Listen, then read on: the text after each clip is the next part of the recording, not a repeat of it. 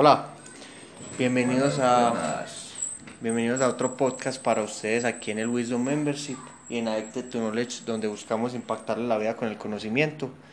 Eh, aquí en otra edición de Client Based Wisdom donde respondemos las preguntas que ustedes tienen, que ustedes nos hacen, que, que nos están preguntando constantemente y donde vemos que los expertos ya lo han hecho donde hemos leído nosotros, hemos visto conferencias y todo, y, y, sabemos que les puede ayudar a impactar la vida que ustedes tienen. Entonces esto vino de un día que estábamos como conversando, estábamos acá en la casa eh, parchando con un amigo pues que hace parte del Wisdom Membership y él nos dijo una cosa que nos recordó mucho a un, a un tema que hemos visto mucho con diferentes mentores y es, él dijo como, no, es que yo realmente casi nunca pienso en mis problemas pues como que yo voy dejando que ellos pasen y, y, como que nunca les pienso a fondo. Entonces, de una nos acordamos como y dijimos, ve, este man le puede servir lo que vamos a hablar hoy que se llama Deep Thinking. ¿Qué es? Ay, no tenía conectado el micrófono, pero ya sí.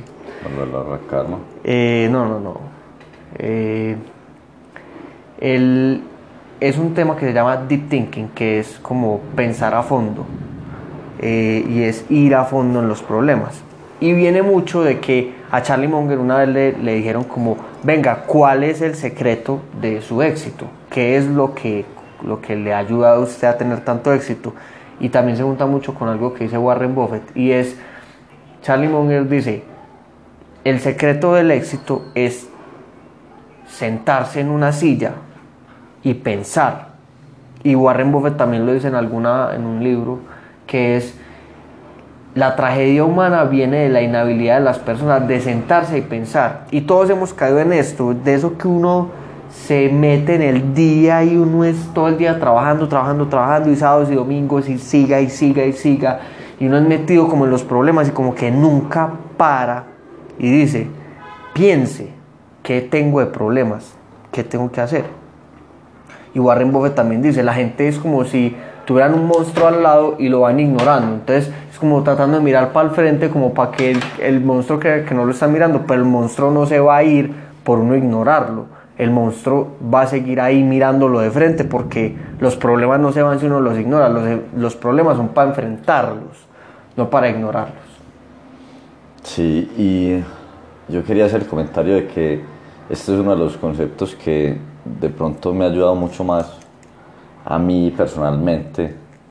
Y, es por esa simple razón que muchas veces caemos en, en ese día a día que estaba diciendo Cabe, que es identificamos todos nuestros problemas en el sentido de, parce, está aburrido en la U, eh, no sé qué hacer porque no tengo novia, o identificamos perfectamente el problema, pero nunca lo solucionamos. Y esto es básicamente sentarse a pensar, es solucionar ese problema. muchas veces es, es, solamente tener el problema, es como si uno leyera un, un, problema de matemáticas y uno se siente a decir, uy, mira ese problema, y ya. no, weón, siéntese, empiece a resolver su problema. La cosa es que, como es incómodo, entonces no lo queremos solamente dejar ahí pero es una de las cosas que me ha servido más en, de buena tener como ese control sobre la vida y empezar a, decir, pues si tengo esto, pues vamos a sentarme a ver cómo resuelvo ese problema, porque los problemas son para resolverlos, no para decirse a uno mismo como, si esas lo tengo. Pero ¿qué haces? Exacto. Entonces, eh, aquí hay algo que mete mucho en meten como un libro que nosotros leemos mucho y que en estos días pues como que lo hemos mencionado, se llama Imit.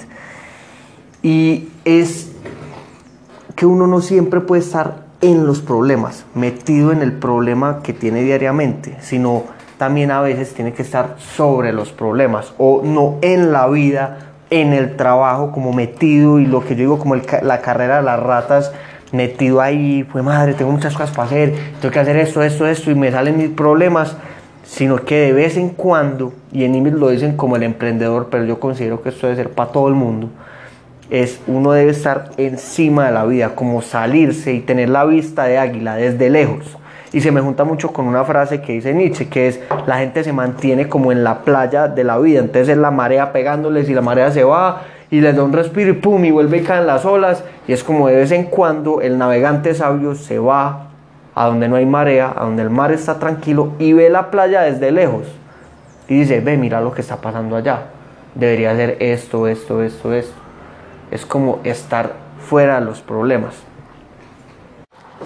Entonces, aquí la idea es que uno empiece a sacar un tiempito al día para pensar entonces me gusta mucho lo que dice Tai, como que la gente empieza a decir, no, pero entonces me va a pasar todo el día pensando y Tai dice, no, listo, no es pensar todo el día en los problemas, porque uno tiene que actuar, es pensar 10 a 15 minutos, pero tampoco 0 minutos, porque es que la gente se la pasa años y años 0 minutos pensando en los problemas. Solamente cuando los coge un taco y no les funciona el radio, cuando están en un lugar en donde no tienen señal, no se pueden desconcentrar con Instagram, no tienen música, no tienen nada, ahí empiezan a, a pensar en sus problemas.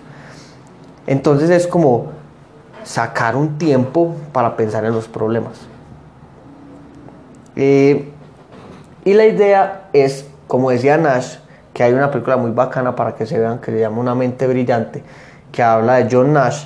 Eh, él dice que la vida es como un ajedrez. Entonces la idea es empezar a pensar y sacar este tiempo. Y, lo llaman, pues Otay López lo llama como pensar como en ajedrez pues al estilo ajedrez. Y Nash decía que la vida era como el ajedrez, porque uno hace una acción, entonces la novia de uno le, puede responder de tres maneras diferentes, y si responde en la manera A, entonces uno puede hacer 10 cosas diferentes. Entonces el ajedrez es así, la gente más tesa en ajedrez es que puede ver ocho movimientos por delante y puede simular todo. Y realmente en la vida es algo así parecido, es como un chess rápido es como un chess que uno mueve y el otro mueve y uno tiene que ir sabiendo qué movimientos va a hacer a futuro. Entonces pensar así 10 a 15 minutos al día es lo que, lo que le puede ayudar a uno.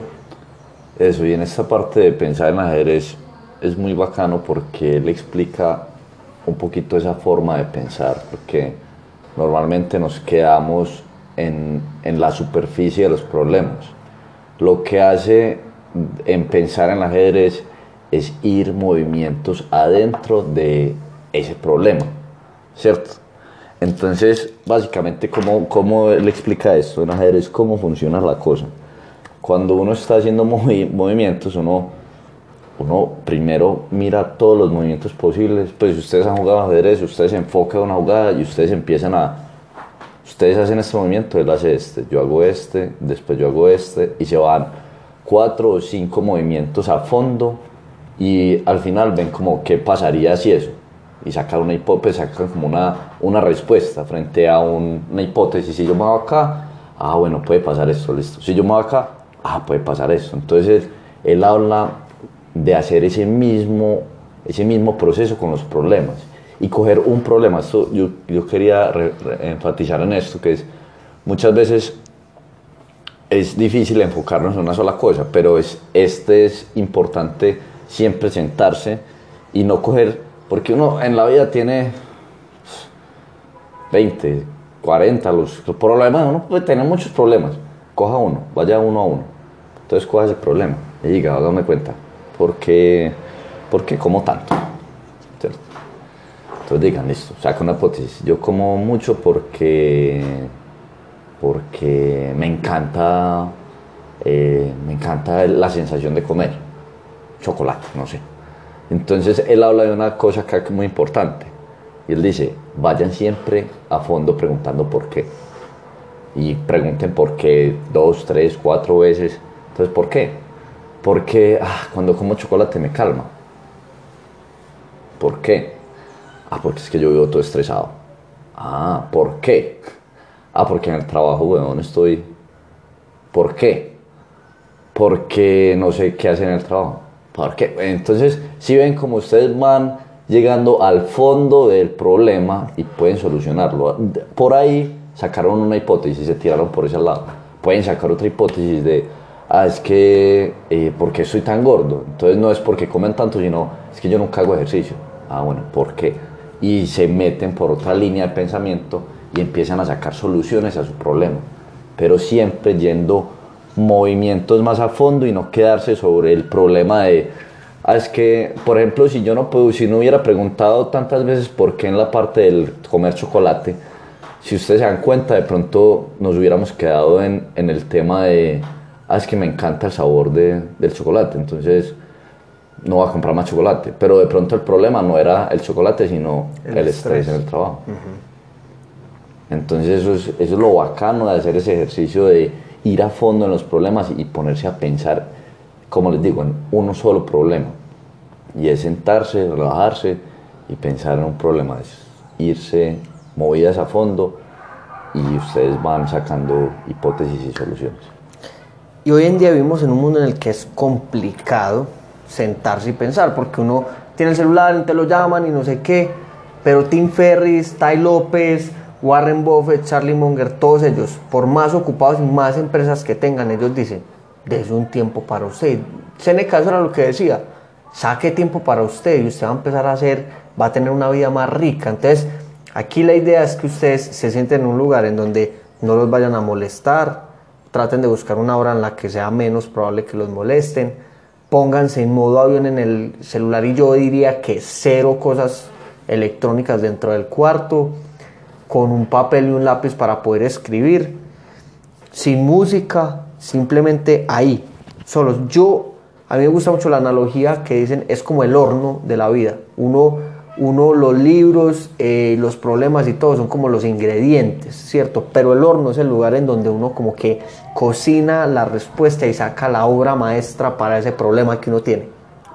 Entonces es uno y aquí lo de los libros también es eso, uno llevarse un librito antecitos y leer dos, tres minutos antes de comenzar a pensar, leer para que eso prenda como el cerebro, como que le dé ideitas y uno vaya en el problema y vaya un poquito más a fondo, como listo, quiero hacer esto, como lo dijo José, pero enfocarse, enfocarse. Y yo he visto, yo tenía a alguien en, la parte de coaching un coachee, que yo, él tenía un problema, un problema, un problema, y yo le dije, hey, métete a la pieza mía y encérrate allá con un cuaderno y nada de cosas electrónicas. Y a los 15 minutos salió y me dijo, ah, sí, ya listo, ya lo resolví. Fue, lo presentó al otro día en la empresa y le fue súper bien. Entonces, no es como dos, tres horas de lluvia de ideas y un grupo y focus group. No, pueden ser 15 minutos de usar lo que tenemos acá en la cabeza un cerebro gigante que se diferencia a todos los otros animales y que, como dice Nietzsche, la gran mayoría de las personas ni siquiera lo utilizan.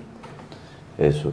Y acá, en el STEP, eh, cuando, hablan de esto, él dice que al principio va a ser, va a ser un poquito mm, como incómodo o difícil, porque no estamos acostumbrados a enfocarnos y, y hacerlo, pero esto es de constancia, de, ponerse en práctica y que se vuelva casi que instantáneo, que ustedes básicamente puedan pensar de esa manera en partes donde, donde ustedes no, pues, no necesitan tanto silencio, sino pensar de esa forma. Yo, yo lo junto mucho cuando escuché el mismo Tai hablando de, de que, sí, Nash tenía esa teoría de, de que la vida es como un ajedrez, pero habla también que la vida es un ajedrez pero es un speed chess, que es la variable del tiempo. Entonces, si ustedes van practicando eso en el día a día, ustedes van a poder, mediante la práctica, meter la variable del tiempo que es, listo, están en el problema en el momento y ustedes pueden salirse de una y hacer este ejercicio rápidamente. Pues desde ese punto de vista, como listo, suena este problema, también salgo a pensar, me salí a la playa y vi la playa de una. Y dije, bueno, y hago esto, hago esto. Esto es pues es como una habilidad muy bacana de desarrollar para personas, no sé si ustedes algunos están en, cargos de decisiones, de, de, toma de decisiones. Y esto sirve mucho para eso, es ejercitar ese, volverlo constante en la vida para que se vuelva más fácil en el día a día de ustedes pensar de esta manera en solución de problemas.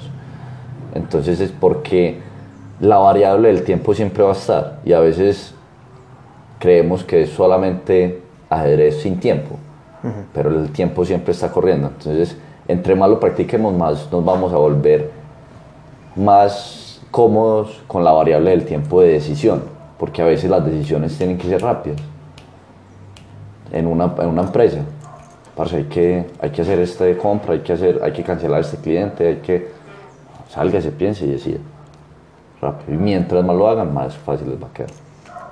Como decía Juan Uribe, un, un mentor que vamos a publicar Mm, en estos días, eh, estrújelo, estruje el cerebro y acostúmbrese a estrujarlo. Y a medida que usted lo va ejercitando más y más y más, el cerebro se empieza a volver más rápido para tomar decisiones. Pero al principio va a ser complicado. No se siente una hora porque va a quedar aburridísimo. Siéntese 10, 15 minutos.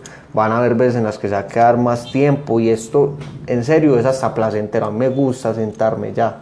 Me gusta sentarme. Y esto lo hace uno, uno tratar de ponerse como en la posición, no sé si a ustedes les ha tocado que un amigo les pregunta sobre un problema y uno le da una solución que es obvia, solo que él está tan metido en el problema y tan, tan metido como, como tan estancado que no piensa claramente y uno desde afuera es como, hey, hace esto, y es como, ah, sí, claro.